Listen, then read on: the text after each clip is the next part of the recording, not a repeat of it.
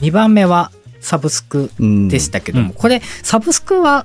どうですか？ストリーミングは分かりました？いや、僕 CD とサブスク逆にしますって言ったけど、一番聞き馴染みがあったのは2番だったんですよ、だから。あーあー、聞きやすかったとは思います。うんうん。ら僕も普段サブスクでよくき音楽を聴いてるんで、はいそれで2がなんかちょっと聞きやすかったのかなっていうのはちょっとあったんですけど。うん、そうですね。波形を見ているとめちゃくちゃ薄いです。うん。これは耳に刺さらないんだろうなっていうような波形をしているので、うん。聞いてて疲れない、うん。流し聞きするにはぴったりっていうよううなん。感じの音に仕上げて、うん。CD ってなんか三玉さんなんかちょっと硬い音がするって言ってたけどやっぱり硬い音しました、なんかそういう気がしたよね。ああまあ気がしたよね。だってその、多分俺二つ目がサブスクっていうのはちょっと自信があったのよ。うん。味付けが薄いなって。うん。で、一個目はもう音がすごいでけえから、多分アナログなんだろうな、みたいな。じゃあもう三つ目 CD しかないから、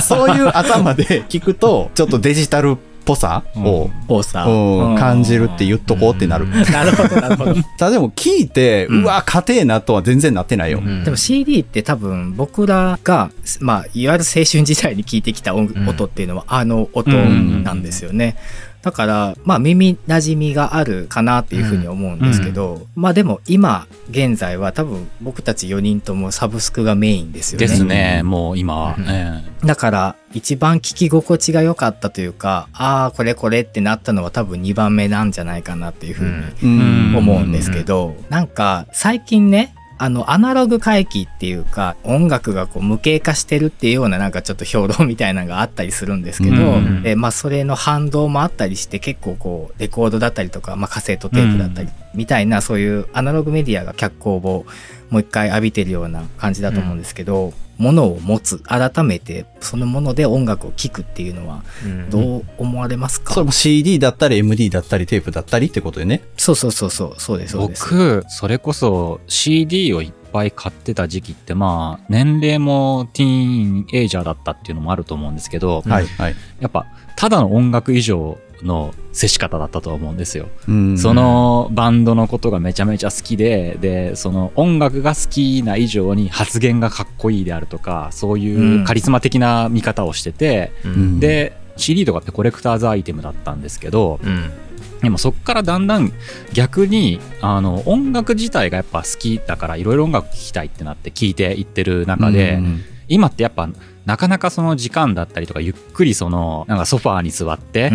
用意してレコードの針を落として聴いてそれだけの時間ってなかなかないと、うん。やっぱりいつでもパッと聴きたいと思った時に聴きたいデータが出てくるスマホなりから出てくるっていうのは、僕は割とありがたいなとは思ってたりとか、うん。割と今時点はデータで聞くっていうことに対しては僕はメインでいいかなと思ってるんですけどただ生活スタイルが変わるとまた変わるかもしれないですね、あそれは。なるほどうん。ねそれさん、その昔買ってた CD とかっていうのはまだ手元に残ってるんですか？売った記憶はないんで 押し入れの中にあると思います。ああと、うん一時期レコードも聞いててレコードで買ってた。それこそあの今のレコードで発売した新譜とかじゃなくて昔のレコードで聴いてた時に買ってたやつうん。はそれも多分押し入れに残ってるとは思います。うんうんだからまあその聞こうと思えば聞ける状態で物理的には持ってらっしゃるねですです。っていう感じ。え。ハローさんはどうですか？僕もデジタルでよく聞くのは聞くですけどうんまあでも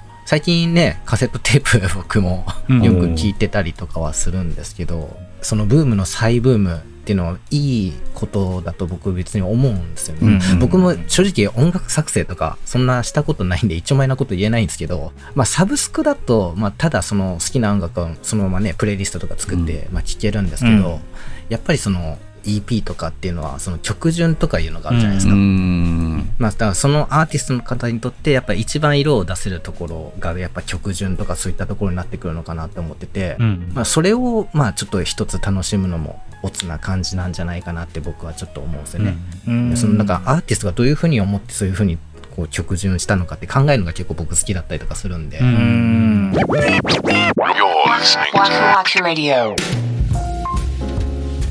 最近カセットテープのプレイヤーを買われてましたけど、あれ楽しいですか？どうどうどうですか？楽しいですか？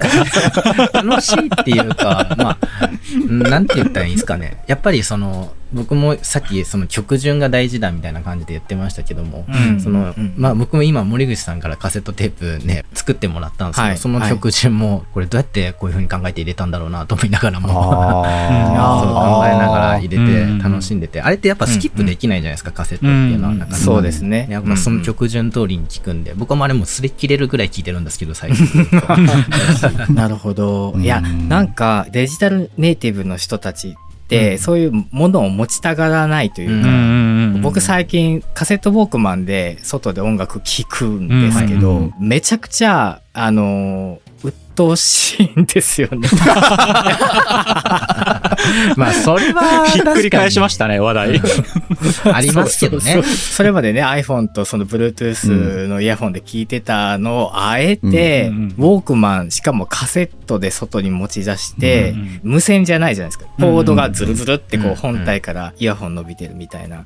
感じなんで雨の日とかも傘にこう絡まったりとかしたりとか。はいはいはい。あの家出た瞬間に、うわ、イヤホン絡まってるわってなって、そのイヤホン解きながら歩いてたらもう目的地ついてたりとか、うん結局うん聞けへんかったがなみたいなことが結構あるんですけど、でも僕も一時期それこそ iPhone がまだ出だしてそこで音楽聴き出した頃なんですけど、うんあの、イヤホンにやたらとハマった時期があって、有線のちょっと高級イヤホン、例えば3万円、4万円、うん5万円台とかのが流行ってきた、そのちょっとオタクな人たちが流行ってきた頃にハマっちゃった時があって、それで、まあ、あの、ネットの情報とか見てると、うん高いイヤホンを買ったら、ポータブル、あの、アンプみたいなのを買わなきゃ、買った意味がないみたいなことが書いてあって、で、そこにせっせとポータブルアンプみたいなの買って繋げて、聞いてた時期があったんですよ。で、電車移動で聞いてたんですけど、うんやっぱりだんだんめんどくさくなってくるんですよね。そこまで、でねそこまでして聞かなきゃなんないかなって気になって。そうなんですよね。だから結局やっぱり僕らはサブスクにも一度触れちゃったら 多分もう戻れないんだなっていうのはもうありますよね。うん聞く手段としてテープやレコードを持ってる方いらっしゃる僕も含めていると思うんですけども、うんそれが多分メインにはもう戻らないなっていうのはまあ、メインには確かに戻んないかなとは思いますね。たまに気合い入れて聞くっていうのは全然ありだとは思います。僕も今でも。そうですね、うんうん3パターンあの音源お送りしたやつも多分僕がこれ違う音源から収録してるんでちょっと聞き比べてみてよっていう感じで送ったのでめっちゃ気合い入れて聞いてくださったと思うんですけど 何も多分言わずにペロッとこれ聞いてくださいっていう感じで送ってたらあれなんかちょっと違うけど何なんだろうなぐらいにまあまあそうね。まあまあ、まあそうですねそんな程度で終わってましたね。うんそうですよねなんかクイズみたいに出されたからなんか当てたらすごいって思われるかなとかと思って一生懸命。そうそうそうそう。なんかあんまりそういうメディアとかにこだわる必要ってもうないんじゃないかなって僕は個人的にはうん思って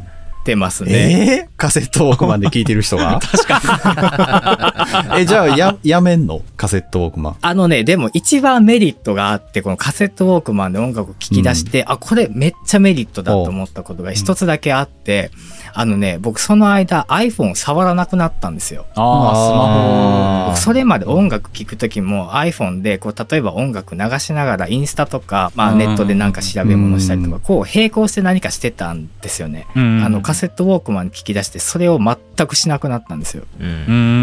んでそうすると何ができるかっていうとその音楽の情報しか入ってこないんですよね。うんどういう音が鳴ってるだとかどういう歌詞だとかっていうのが曲がねすごく覚えれるようになりました。うーん。あー。うん。それはもうだから音質云々の話じゃなくてってことね。うん、じゃなくてじゃなくて。もちろん音質は間違いなくデータで聞く方がいいんですよ、うん。テープより。それで言ったら iPod でもいいってことよね。なおかつさっきあのハローさんが言ったけどスキップがしにくいとかできないとかっていう性質がカセットはあるので、うん。もしかしたら iPod とかそういう、まあ、デジタルのウォークマンってなるとこうピッてこうまあもういいやこの曲ってなったら多分僕飛ばしちゃう癖があるので、うんもしその一曲に集中して聴かなかったかもしれないですね。まあ飛ばすのも面倒だしこのまま聴いちゃおうとかっていう風に聴いてるところがあるかもしれないですね、うん自然に。だからそれはこう没入したい時はカセットウォークマン僕最高だなと思ってます。う。うんんん Saturday Night Internet Radio. Waku Waku Radio. Waku Waku Radio. To be continued.